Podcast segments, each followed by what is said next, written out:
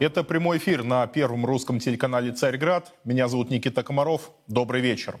Только что завершилось большое выступление Владимира Путина на Петербургском международном экономическом форуме. Естественно, это главная тема не только сегодняшнего дня, но и всей недели. И будем сейчас обсуждать основные тезисы президента. Разобьем их на две части на политическую и даже геополитическую составляющую и на экономическую. Начнем с первой. Ко мне присоединяется политический обозреватель телеканала «Царьград» Андрей Перла. Андрей, я тебя приветствую. Добрый вечер. На что хотел бы обратить в первую очередь внимание. Сейчас зачитаю прямо цитаты президента. Итак, уродливая по своей сути неоколониальная мировая система, по сути, потеряла свое влияние, а многополярный мировой порядок укрепляется. Недоброжелателям России не нужны конкуренты, они вставляют палки в колеса. Западные страны отменяют собственную репутацию из-за несправедливой борьбы с конкурентами. Что я здесь вижу, ты, может быть, меня потом поправишь. Наш враг обозначен, обозначена не только сейчас, еще в 2022 году. И у нас есть цель, суверенная цель, нанести удар по глобализму и его уничтожить. Россия здесь пусть и не одна, но в авангарде процессов уж точно. А, так ли это и с такой разрушительной повесткой все понятно? А что с конструктивом? Вот для чего мы этот глобализм, эту уродливую неоколониальную мировую систему должны уничтожить? Но мы-то должны ее уничтожить просто для того, чтобы выжить. Ты знаешь, э, у меня э, отчетливое впечатление, что президент сегодняшнюю свою речь произносил с очень неожиданной для многих из нас позицией. Он произносил эту речь из позиции человека, страна которого уже победила. Это была речь победителя. Он произносил эту речь как человек, Россия которого уже добилась большей части поставленных целей именно в том, что касается международной политики и роли России в мире. Именно поэтому президент подчеркивал не только то, что противник теряет свою репутацию, но и то, например, что Россия а, сохранила за собой или приобрела позицию первого в мире экспортера зерна что Россия сохранила или приобрела позицию страны, которая продолжает развиваться в условиях минимальной инфляции. В этом смысле разделить экономическую и политическую часть выступления Путина очень трудно, потому что это все время про одно и то же. Они начали эту войну, чтобы нас разрушить, но столкнулись с ситуацией, когда мы не только не разрушены, но приобрели еще гораздо большую стабильность, чем раньше. Что касается а, многополярного мира, то э, речь опять-таки идет о том, что противник сам разрушил свое господствующее положение в мире. Ведь с чем мы сталкивались до начала этой войны? С тем, что Соединенные Штаты Америки — это первая держава человечества. Что мы имеем сейчас? Мы имеем ситуацию, когда э, противник попытался разрушить Россию и изолировать Россию, а вместо этого изолировал сам себя. Вместо этого когда Барель говорит о миллиарде наших граждан, он действительно говорит обо всех граждан Запада, о, тех, кто раньше назывался золотом миллиарде, uh-huh. Которые противопоставили себя 7 миллиардам остального человечества, в том числе Россию, России, Китаю, Индии, Бразилии. И дальше мы перечисляем все страны, которые в этот миллиард, слава богу, не входят. Путин в этом смысле а, констатирует сложившееся положение дел, положение дел, которого Россия хотела бы добиться эволюционным путем, но которое пришлось добывать путем революционным, путем обороны в войне, которую Запад, который Запад против нас развязал. Вот если говорить о геополитике этого послания, примерно так я это себе вижу. Да, действительно, такой активной обороны, что и на фронте у нас происходит, что и в геополитике, геоэкономике. Действительно, тоже себя поймал на мысли, что это была речь победителя. А, победителя почему? Потому что мы наконец-то обрели геополитический и внешнеэкономический суверенитет, потому что если сравнивать нынешнюю ситуацию даже с 2014 годом, тогда, как помнишь, несмотря на всеобщее воодушевление, наши действия были, ну, не то что незавершенными, нереализованными и на треть. Да, все обрадовались Крыму, все потом как-то воодушевились Сирией, но глобально мы а, вопросы, поставленные перед а, нами, не решили. И только в 2022 году дозрели и пошли на такие более а, радикальные и более жесткие действия. Так ли это? Победа — это обретение геополитического суверенитета, который в 2022 году случилось? В 2014 году наши действия были локальными. А в 2022 ты совершенно прав. Они стали глобальными. Но с другой стороны, в 2014 году наши действия были инициативными. Теоретически рассуждая, мы могли еще сидеть на месте и ничего не делать. В 2022 году наши действия по необходимости были реактивными. Мы реагировали на агрессию Запада, которая уже началась. А Россия, я все-таки э, не, не один из тех людей, которые полагали, что вот у России не было суверенитета, а потом вдруг он стал. Но не начиная полный, с Мюнхенской речи Путина, начиная с Мюнхенской речи Путина, то есть 2007 года, Россия э, действовала как независимое государство. Другое дело, что в 2022 году Россия стала государством-лидером огромного глобального именно что объединения стран, каждая из которых хочет суверенитета.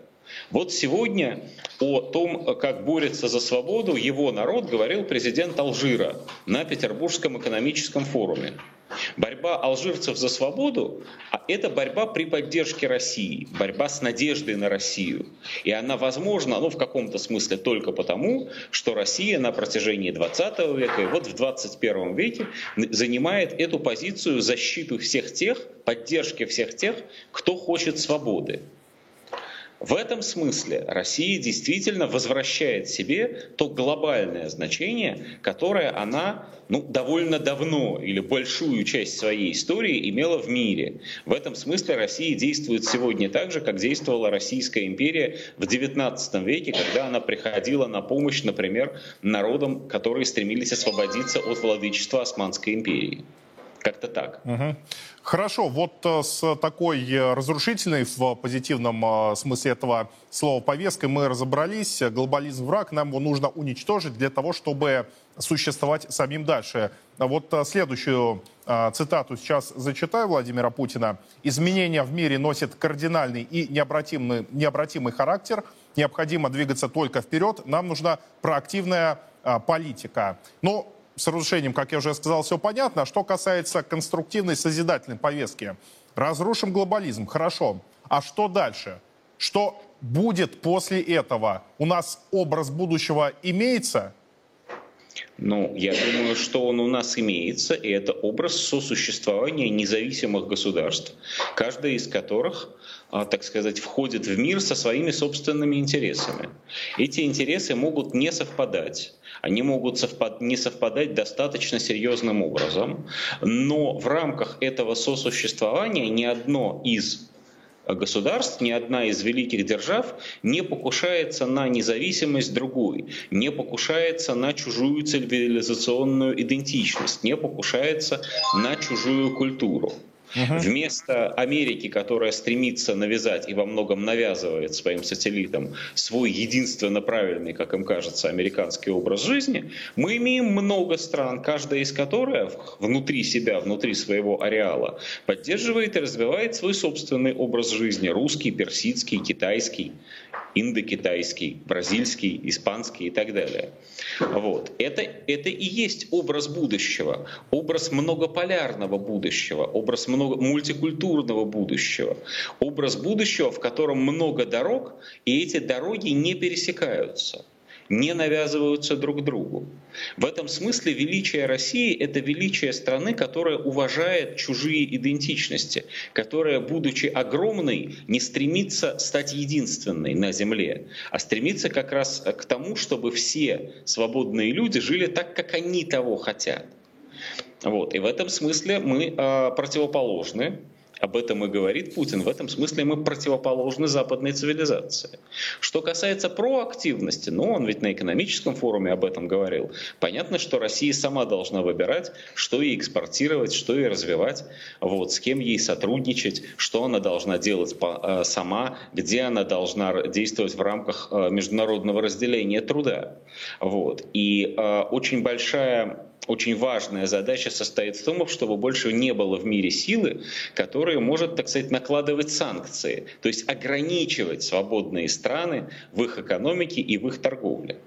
Вот. Но понятно, что на ближайшее будущее эта задача невыполнима, потому что останется, никуда США не денутся, Путин и об этом говорил, вот они останутся как одна из крупнейших мировых экономик и мировых сил. Другое дело, что они потеряют свое глобальное значение и окажутся замкнуты сами на себя. Но станут Там, одним из э, макрорегионов э, наряду с другими. Да, совершенно верно. Это один из огромных, огромных, но ограниченных макрорегионов.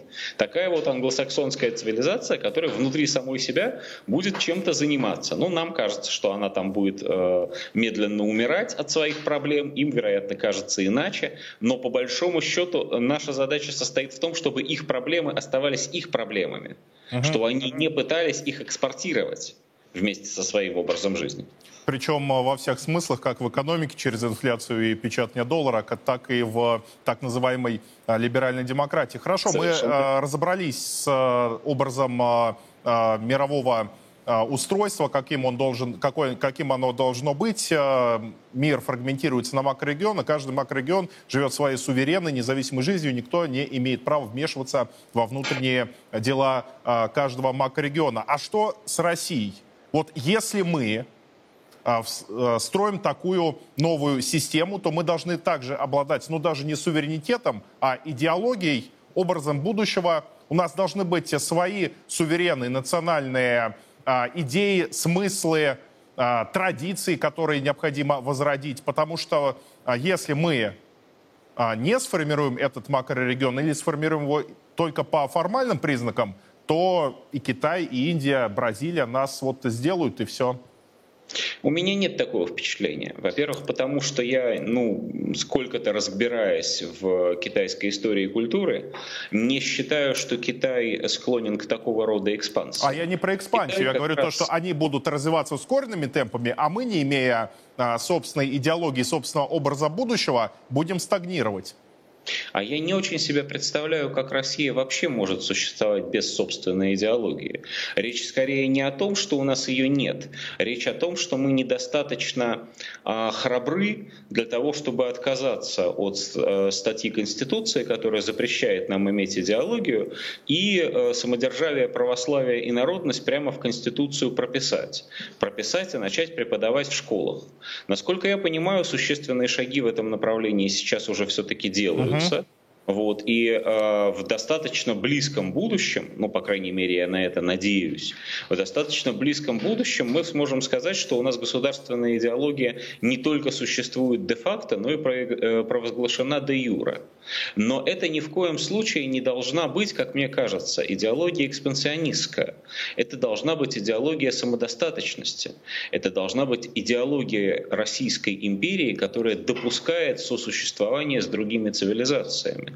И направлена не на то, чтобы кого-то подавить, запретить и включить в себя, а направлена на то, чтобы себя развивать вот, а, себя продвигать, угу. себя ставить в мире как одну из главных сил, которые этот мир сохраняют. По сути, по сути, если суммировать выступления Путина в течение, наверное, нескольких последних лет, что-то подобное и будет вырисовываться. А, в этом смысле Российская идеология – это идеология очень миролюбивая. Это идеология именно что сохранение мира. И мир, причем мира в обоих смыслах. И мира как отсутствие войны, и мира как а, огромного общежития человеческого. Общежития разных людей, разных культур, цивилизаций, даже разных экономик. Uh-huh. Вот. Но когда говорят о том, что вот Россия должна изо всех сил э, стараться быть первой сразу во всех отраслях, и в космосе, там, и в электронике, и в компьютерной промышленности, и в программировании, и в производстве там, дронов, и в, и, и в чем попало, я лично все-таки думаю, ну, может быть, я не экономист, вот, но я лично все-таки думаю, что первыми Россия должна быть в том, что у нее лучше всего получается. Вот. Как говорил кто-то из наших мыслителей, русские сами сами производят главное. Они производят хлеб, оружие и книги. Вот все остальное вполне можно покупать за деньги на внешнем рынке. Я думаю, что в этом смысле а, место России в мировой цивилизации должно определяться именно таким образом. Да, действительно, но здесь можно при этом вспомнить э, ряд э, примеров, когда мы действительно с нуля создавали, поднимали отрасли, то же самую э, космическую, космический сектор, э, ВПК, э, когда в э, 20-30-х годов его э, сплошь не было, промышленность, но здесь, думаю, необходимо наш э, опыт предыдущий и Российской империи, и Советского Союза взять, систематизировать, взять все самое лучшее и посмотреть действительно там, где у нас лучше всего получается, на то и делать э, упор. Спасибо большое. Андрей Перла был у нас в эфире. А в Санкт-Петербурге работает мой коллега Юрий Пронько, который взял небольшой комментарий о происходящих в России и в мире событиях у Николая Старикова. Давайте послушаем. А, Царьград работает на Петербургском международном экономическом форуме. Более 17 тысяч участников в этом году из 130 стран мира. А, здесь э, ежегодно есть э, страна-участница, э, которую неофициально называют за номером один. В этом году это Объединенные Арабские Эмираты. Надо сказать, что представлен действительно широчайший спектр географии из дружественных и, как-то ни странно прозвучит, и из недружественных стран. В частности, здесь есть представители Американской торговой палаты в России, Ассоциации европейского бизнеса. И когда мы слышим разговоры от высокопоставленных чиновников и политиков Евросоюза и США, что, дескать, Россия уже изолирована, здесь, на Петербургском экономическом форуме, это э, смотрится, ну, по меньшей мере, как несу, несуразное недоразумение. Надо сказать, что э, разные страны, регионы России ставят перед собой в первую очередь задачи по инвестиционной привлекательности и э, хозяева форума Петербург намерен, как нам стало известно, в этом году подписать контрактов на МЭФИ как минимум на 500 миллиардов рублей. Отдельные стенды Москвы, Башкортостана, Татарстана, других регионов страны э, вызывают действительно неподдельный интерес. Э, надо сказать, что э, Россия, опять-таки, вот мы это недооцениваем очень часто, очень развита в части технологического, технологической составляющей. Здесь представлены продукция робототехники, отечественной робототехники. Мы очень часто говорим о необходимости диверсификации экономики создания поддержки отраслей с высокой добавленной стоимостью. Здесь представлен автопром. А я побывал, посидел, что называется, в новом кроссовере. Кто-то говорит, что это а, представитель китайского автопрома. Но по большому счету ведь э, нам с вами без разницы. Если это качественный автомобиль, то был ли он создан за океаном, в Европе или либо в Азии, какая разница? Главное, чтобы качественно работал и передвигался. Так вот, новый кроссовер, который, э, производство которого конвейерное производство не отверточное, а конвейерное производство будет запущено уже в этом году в Петербурге, а оставляет э, очень хорошее впечатление о себе и предполагается, что уже в этом году будет выпущено более 10 тысяч автомобилей. МЭФ, Петербургский международный экономический форум, это не только международные связи, но и в первую очередь инвестиции. То, о чем мы постоянно подчеркиваем на Первом Русском, и это промышленное, производственное, технологическое развитие страны. А, у нас будет э, серия интервью с э, известными политиками, экономистами, общественными деятелями. Смотрите «Царьград». Все подробности в наших эфирах. Ведь главный смысл происходящих сейчас событий, он следующий. Вот смотрите, Россию дважды в 20 веке разрушили через союзничество и обман. В 17 году Запад был нашим союзником, и именно он организовал предательскую февральскую революцию.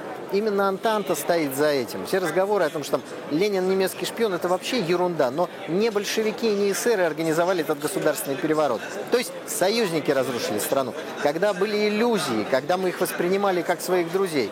91 год. Да ровно то же самое, когда э, речь шла о том, что мы сейчас, отказавшись от своей истории, героев, идеологии, от страны, от армии, от флота, от всего, войдем в круг неких цивилизованных народов. Поманили нас этими бусами. А сейчас те, кто нас обманули два раза в течение 20 века, в силу э, ситуации, и вот здесь хотел бы сказать, наверное, э, важность специальной военной операции в том, что э, Владимир Владимирович Путин дал возможность Западу либо согласиться с интересами России, Ну, смотрите, вот тот, ну, фактически ультиматум, требования России учесть наши интересы накануне начала СВО.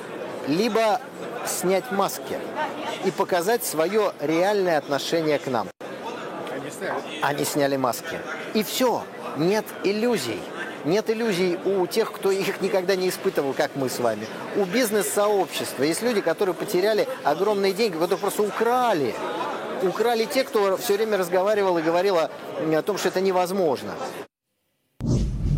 Ну а теперь переходим к обсуждению непосредственно экономических э, тезисов Путина. Все э, то, что происходит, вот э, что называется, на земле. Ко мне присоединяется экономист Денис Ракша. Денис, я вас приветствую.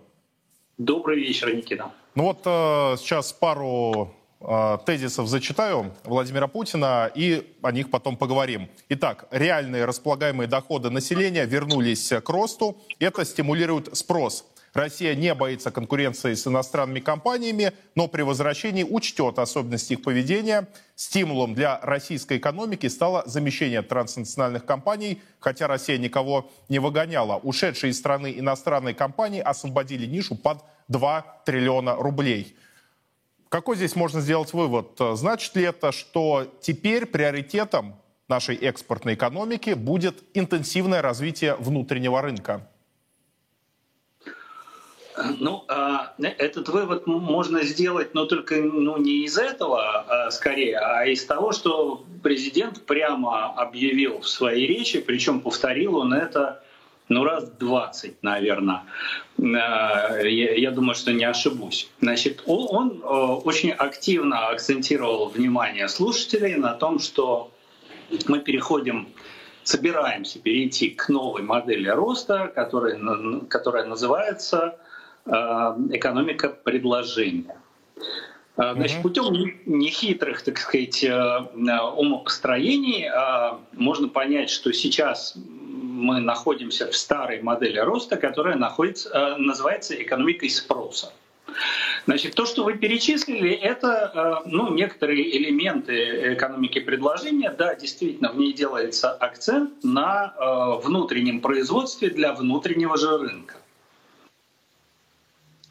Собственно говоря, эм, э, экономика предложения предполагает, что внутреннее производство активизируется, наполняет рынок э, товарами и услугами за счет того, что товаров и услуг становится больше, чем денежной массы. Инфляция уровень инфляции снижается, uh-huh. а, собственно, производство, да и потребление развиваются за счет инвестиций частного бизнеса, и снижение налоговой нагрузки на него. Значит, это происходит как альтернатива этой самой экономике потребления, внутри которой мы живем до сих пор. Э, это другая экономическая модель, которая построена на стимулировании спроса со стороны государства, то есть на государственном фактически спросе. Угу.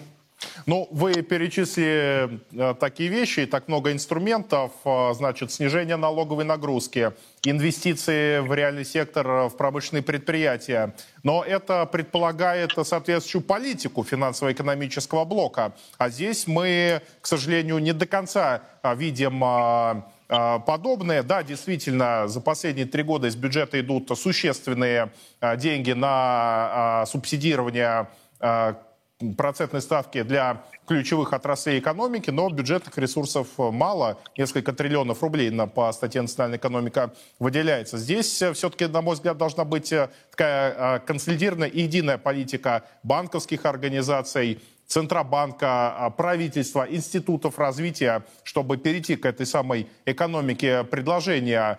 Будет ли это не могу с вами не согласиться, это должна быть комплексная политика. Но дело в том, что президент заявил, э, что называется, программный переход. Да? Угу. Дальше правительство и его отдельные институты должны этот программный переход оформить э, в виде уже э, различных политик и различных мер поддержки этого самого частного бизнеса, с помощью которых он сможет больше инвестировать, больше производить, наполнять рынок товарами и услугами. Есть только одна проблема. Я пока сидел и ждал, э, когда же начнется, собственно, пленарная сессия, вот это ожидание затянулось, и так сказать, по, по телеканалу, который я смотрел, крутили выступления представителей правительства которые на разные голоса говорили примерно одно и то же. Нам бы как бы определиться бы вот с налоговой политикой. Нам угу. бы кто-нибудь сказал бы, какую налоговую политику мы теперь будем проводить. А, ну и прочие, и, и другие вещи, там, бюджетную политику и так далее. То есть а, видно, что правительство не готово к этой подаче. Да, увы, и Центробанк, вот э, сейчас вы мне тоже в ходе нашего э, диалога напомнилась недавняя э, пресс-конференция Эльвиры Набиульной, когда она заявила о росте доходов э, населения, о росте э, потребительского э, спроса, что является угрозой для инфляции. Э, по ну, мнению главы. Набиульна, все это, Набиульна, да, все это ведет к инфляции. Но если мы э, стимулируем экономику предложения, развиваем реальный сектор, у нас появляется больше товаров и услуг, цены-то вниз, по сути дела, идут, ну, в реальном выражении. Ну, идут они вниз или не идут, это отдельный вопрос. Они, по крайней мере, не идут вверх сильно. Да. То есть, на самом деле, Эльвира Набиулина все сказала правильно. Она а, а, а, описала текущую действительность. Да? То есть, То есть э, экономику растет, потребления. Да, спрос растет, а угу. предложение не удовлетворяет этот растущий спрос. Вот, тут нужно просто понимать, что между объявлением о переходе к новой экономической модели и реальным переходом, ну, в общем, пройдет какое-то время. А, правительство должно адаптировать, а, несмотря на то, что уже некоторые проекты запущены, и президент говорил об этом в своей речи, о том, что какие-то проекты должны начать работать буквально там в июле этого года. Угу. Тем не менее, глобальный переход к другой модели экономического роста все равно займет время, и в это, вот на протяжении этого времени не очень понятно, что будет с этим растущим спросом и стагнирующим, будем прямо говорить, предложением, и, соответственно, с инфляцией. Угу.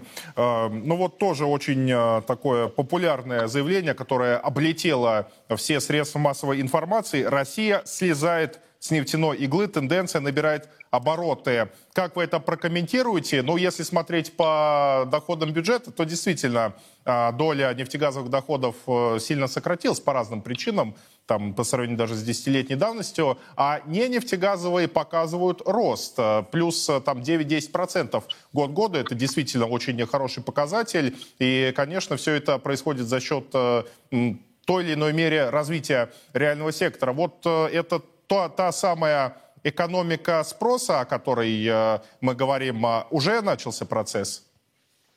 Нет, нет, экономика спроса – это тот процесс, да, который заканчивается. Эконом, экономика предложения, да, да, да, извиняюсь. А, ну, но смотрите, значит, нужно отдавать себе отчет в том, откуда взялись это, эти показатели. Значит, э, мы же говорим в основном о прошлом годе, но в крайнем случае о первом квартале или там о первых четырех месяцах 2023 года. Э, первые четыре месяца 23-го это слишком мало для того, чтобы фиксировать какие-то тренды. Да?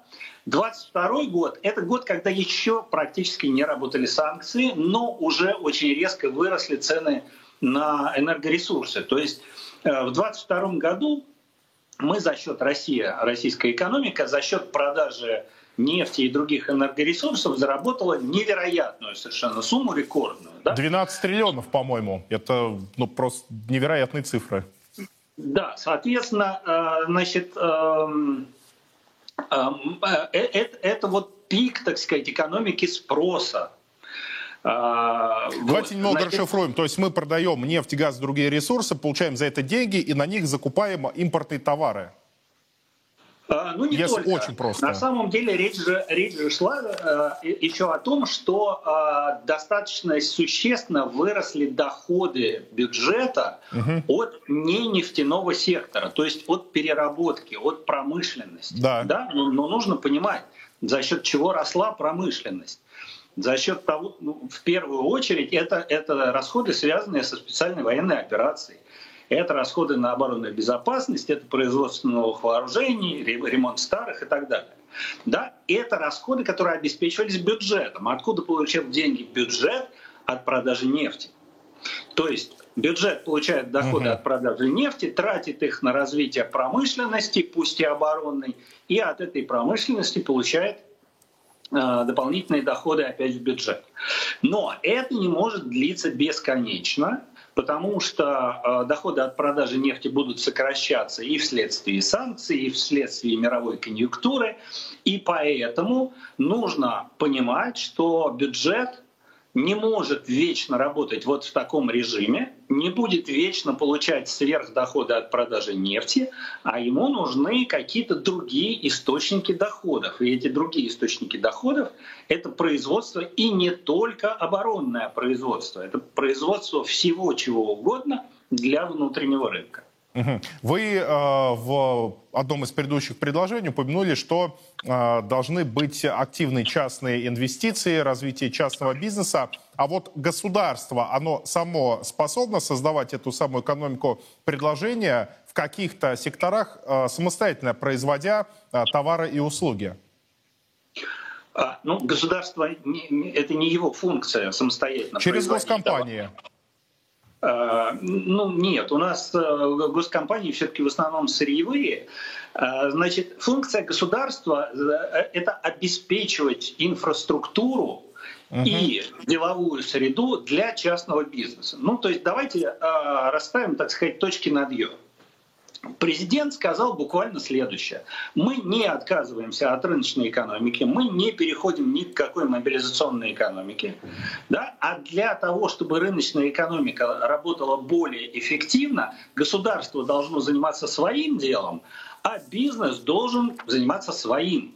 Бизнес должен инвестировать, государство должно ему помогать и создавать условия. Бизнес должен производить товары и услуги для э, того, чтобы спрос э, был обеспечен на внутреннем рынке, а государство должно ему в этом помогать. Вот об этом речь. Угу. Пример Китая здесь может быть для нас актуальным. А там, поскольку внутренний рынок сейчас показывает ну, неплохие темпы роста, я имею в виду не последние годы, а вот э, как это было за прошедшие 10 лет э, приблизительно. Э, растут доходы населения, соответственно, растет потребление, потребление именно отечественных товаров. И, кстати говоря, государственное регулирование такое достаточно серьезное. Вот здесь нам есть чему поучиться у Китая или этот пример все-таки для нас не будет актуальным? Нам есть чему поучиться у Китая, а, поскольку ну, надо понимать, что а, история а, китайского регулирования рыночной экономики значительно длиннее, чем у нас. Uh-huh. Оно, она, эта история, началась в конце 70-х годов после смерти Мао Цзэдуна и прихода к власти Дэн Сяопина. Именно тогда Китай начал очень активно дружить с Америкой, и получать иностранные инвестиции. А мы э, как бы начали это делать э, примерно на 15 лет позже. Uh-huh. Значит, учиться можно чему? Государственному регулированию экономикой. А, не тому, как государство должно заменить частный бизнес. В Китае, собственно говоря, оно и не заменяет частный бизнес, uh-huh. да, а тому, как государство может регулировать частную рыночную экономику, эффективно регулировать. Да, действительно, китайский опыт для нас э, был бы весьма актуален, особенно в текущем периоде, когда происходит э, такая, как мы сделали вывод, трансформация, уход от экономики потребления к экономике э, предложения. Спасибо вам большое. Денис Ракша был у нас в эфире. А теперь давайте вторую часть экспресс-интервью Юрия Пронько с Николаем Сариковым посмотрим. Там как раз про экономику. Юань, конечно же, не слаще доллара. Если в этом заключается смысл изменений политики Центрального банка. Любили доллары, будем любить юани. Потом, может быть, постараемся полюбить рупии или еще какие-нибудь там монгольские тугрики. Любить надо российский рубль, тогда все встает на свои места. Термин импортозамещения несет в себе определенный изъян. Он говорит о том, что нужно производить только то, что мы раньше покупали за границей. Мне больше нравится индустриализация. Когда вы начинаете производить все, что необходимо для потребления, для производства средств производства. И в этом смысле развиваете свою экономику. Ну а если бананы на территории Российской Федерации пока не растут, тут тема потепления, похолодания отдельная, да, то значит, да, мы их можем купить. Но обратите внимание, вот я как советский школьник помню нездоровый ажиотаж вокруг этих бананов. Они стоили 20 долларов тонна. Нам их продавали по 2 рубля за килограмм, то есть с огромной прибылью. Но что ж было не купить Советскому Союзу, чтобы бананы в каждом сельпо лежали? Чтобы коров не хлебом кормили, а какими-то бананами. Все это можно было сделать. Плюс джинсы, жвачка. Из-за этого во многом наше с вами поколение удалось как-то переформатировать. Сейчас жизнь вернула нас в реальность. Ну, помимо выступления Путина, ПМЭФ 2023 был богатый на другие события и комментарии. Одним из хедлайнеров стал Андрей Белоусов. Позавчера мы подробно разбирали его интервью, а вот вчера первый вице-премьер высказался о курсе валют. По его мнению, нормальный уровень сейчас это 80-90 рублей за доллар. Поговорим о валютном рынке с финансовым аналитиком Алексеем Кричевским. Алексей, добрый вечер. Добрый. Ну вот год назад, я помню, Белоусов э, заявлял о нормальном курсе в 70-80 рублей за доллар. Сейчас 80-90, уже на десяточку больше. За этот год что так э, поменялось? Ну, поменялось точка зрения Белоусова, а, всего. Хорошо, давай, э, давайте обоснование попробуем найти этой э, точки зрения? Ну, вообще очень забавно наблюдать за тем, как э, у нас меняются мнения в финансовых властях по поводу такого коридора курса, который сейчас нужен. То он где-то 65-70 был прошлым летом, то он потом стал 70-75, то 75-80. На весной он был 80-85, сейчас он 80-90. То есть тенденция у нас идет к тому, что такими темпами мы перед выборами президента увидим там курс какой-нибудь 90-100, который нам будет идеален.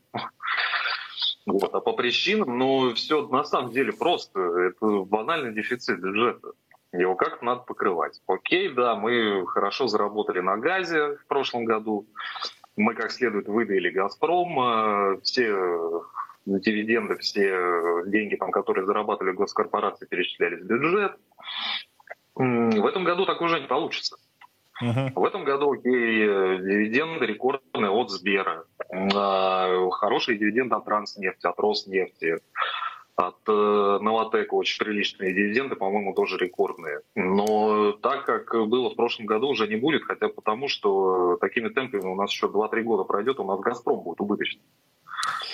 То есть э, нивелировать как-то дефицит бюджета нужно за счет э, трех позиций. Это займы, как бы, ну, мы об этом много угу. раз говорили. Ну вот, Силонов говорил вчера, 3,5 триллиона да. хотят занять в этом году. Ну, займут, куда денутся. Тем более Силонов как раз э, об этом очень прозрачно намекнул Сбербанку и ВТБ, что, господа, ну, как бы пора выйти на рынок обратно. Вы, понятно, что хорошо закупились, как бы, но нам нужны денежки. Ну так, первое, первое, получается, это займы. Первое для финансирования дефицита бюджета. Так. Это займы, да. Второе это налоги. На Windfall Tax это прекрасная история. Только Но там 300 миллиардов так... всего. Но даже дело не в этом. Непонятно, почему его так называют. Это не windfall tax. Windfall tax – это налог на воздух. То есть на обогащение, которое свалилось, на, грубо говоря, реально вот с неба на тебя. Uh-huh. И вот эта история, она в таком случае должна была произойти, ну, наверное, в начале нулевых, э, может, не в начале, в середине, когда вверх пошли цены на нефть. И когда полетела вверх капитализация нефтяных компаний. А нынешний маневр э, Минфина с э, РСПП как справедливо ну, называть следует? Ну, во-первых, э, очень тоже тут забавное расхождение у Белоусова с Шохиным, потому что Белоусов говорил о том, что это бизнес, пришел государство и сказал, мы готовы поделить сферы дохода. А Шохин э, через буквально час-полтора сказал, что, извините, ну, было чуть-чуть не так. Было угу. не то, чтобы чуть-чуть не так, было просто наоборот. А там да, очень интересная история. Сейчас я давайте вкратце расскажу. Э, действительно, правительство решило оформить для э, компаний э, так называемый добровольный взнос в бюджет. Компании там подумали, сказали, ну ладно, давайте мы сделаем, чтобы еще что-то не придумали. Только оформите, пока, пожалуйста, это не как добровольный взнос в бюджет, а как налог для того, чтобы у наших западных партнеров не было претензий и чтобы они санкции вдруг не ввели, как мы можем финансировать бюджет страны-агрессора. Вот э, так и это надо, так и надо это называть. Это просто такой, условно говоря, одноразовый налог uh-huh. на какую-то там сверхприбыль компаний, которую они якобы получили за 2020-2021 годы, причем относительно 2020 года это звучит очень забавно, потому что несмотря на то, что там обогатился Яндекс, обогатились там другие какие-то интернет-ритейлеры и так далее, да, у них э, капитальные затраты на самом деле были тоже очень большие. Потому uh что хорошо, хорошо растет доставка, растет онлайн-торговля и так далее, но это все надо как-то оплачивать, надо расширять штаты, надо увеличивать расходы. Это второе. Так, это а третье? И третье, соответственно, девальвация. Uh-huh. И, собственно, по налогам а, есть еще один момент, который, наверное, надо озвучить, э, чтобы не было сюрпризом для зрителей. Э, почти наверняка через год, два, три вверх пойдут налоги на недвижимость. То есть недвижимость, просто налог за нее будет э, сильно больше, и я почти уверен, что он как минимум раза в 3-4 будет выше. Особенно для тех, у кого недвижимость стоит нам, ну, по регионам условно больше 15 миллионов по кадастровой стоимости, uh-huh. по Москве, по Питеру, по Сочи больше 50. Uh-huh. То есть это ниша, которую пока что еще осваивать не начали. Ну, это так, это отступление, на которое посмотрим потом. И девальвация. Да, ну вот вы три озвучивали, меры, займы, какие-то дополнительные налоги и девальвация. Ну, ничего нового тут нет. Складывается такое впечатление, что в правительстве, финансово-экономическом блоке просто повторяют э, старые шаги. А, из нового, если так пофантазировать, можно что-то придумать такое а, нестандартное, которое было бы более эффективное, потому что девальвация это в любом случае инфляция, это дополнительные расходы бюджета, там а, индексация различных социальных выплат, пенсий, но все равно в долгосрочном бюджет проигрывает. Налоги тоже меньше инвестиций, займы дополнительные расходы на казну в а, уже обозримом будущем. Можно ли что-то новое здесь придумать? Ну, это крайне маловероятно, потому что для того, чтобы росли поступления в бюджет, должны расти налоговые выплаты. А чтобы росли налоговые выплаты, нужно создавать рабочие места, нужно инвестировать. Но у нас э, ситуация сейчас такова, что у нас э, очень много расходов э, бюджета, они просто непроизводительные. Это, во-первых, засекреченные статьи расходов, которые растут как на дрожжах. Во-вторых, это как бы не звучало безобразно в контексте текущего времени, это расходы на оборону. Uh-huh. То есть это расходы, которые ну, просто непроизводительны, они не дают какой-то дополнительной добавленной стоимости. Ну вот, есть они ничего производят. рубли они ничего не производят. Но вот в предыдущем в блоке мы как раз э, говорили о том, что промышленность э, показывает неплохие результаты, в том числе за счет загрузки заводов э, ВПК. И там те, тот госзаказ, который делает государство, они, он все-таки возвращаются а, обратно в бюджет через э, налоги, через э, разгон э, предприятий, через загрузку мощностей. То есть все-таки это такой невозвратимый, невозвратимые инвестиции, если инвестициями можно все-таки назвать, или вот полностью отдали и забыли про эти деньги? Ну, еще раз, наверное, мы когда что-то производим, мы это ломаем после, то у нас э, вот эта сломанная вещь, там, уничтоженная, uh-huh. она никакой потом добавленной стоимости не даст. А вот именно в этом контексте расходы на оборону и являются непроизводительными. Другой вопрос, когда закончится вся эта история, наконец-то, как будут эти э, заводы, которые были заточены под оборонку, как их будут э, реформатировать, скажем так. Но Путин вот, сегодня но... как раз и заявил то, что необходимо увеличивать расходы на оборонку для обеспечения безопасности. То есть, я думаю, эта история, в принципе, надолго. Даже после окончания специальной военной операции заводы вряд ли останутся без обширных заказов. Она надолго, да. Ну и здесь уже встает вопрос э, того, как будут, э, собственно, обрабатываться деньги бюджета. Потому что хорошо, вот хоро, хороший был э, сам по себе посыл сегодня от э, первого, да, от uh-huh. Путина, о том, что, господа, отстаньте от предпринимателей. Оставьте их в покое. Если не несет какой-то опасности в жизни людей их бизнес, не надо их кошмарить проверкой. Вот чем меньше будет, э, ну, по-русски говоря, головника у среднего класса, у бизнесменов, у предпринимателей, тем быстрее будет расти ВВП, тем быстрее будут возвращаться люди, тем быстрее, кстати говоря, будут подниматься новые регионы, потому что там потенциал ну, совершенно невероятный. Да, да. А, И тем быстрее, от этого, тем быстрее мы уйдем от такой модели, которая есть сейчас.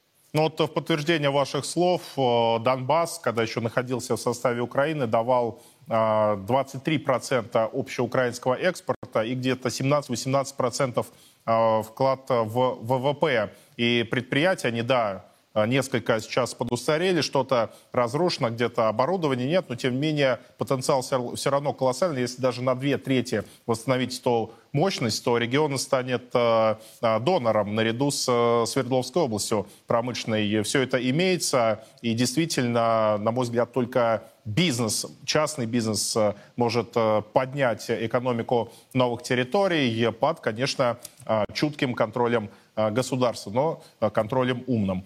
Спасибо вам большое. Финансовый аналитик Алексей Кричевский был у нас э, в эфире. А на этом я с вами прощаюсь. Это была программа «Царьград. Главное». В студии ведущий Никита Комаров. Увидимся с вами на следующей неделе. До свидания. Во все времена и во всех войнах русские люди молились о победах наших бойцов их небесному покровителю, Георгию Победоносцу, в 100 городах 89 регионов России пройдет всероссийский молебен святому великомученику Георгию Победоносцу. Каждый сможет поклониться его мощам и попросить святого о помощи.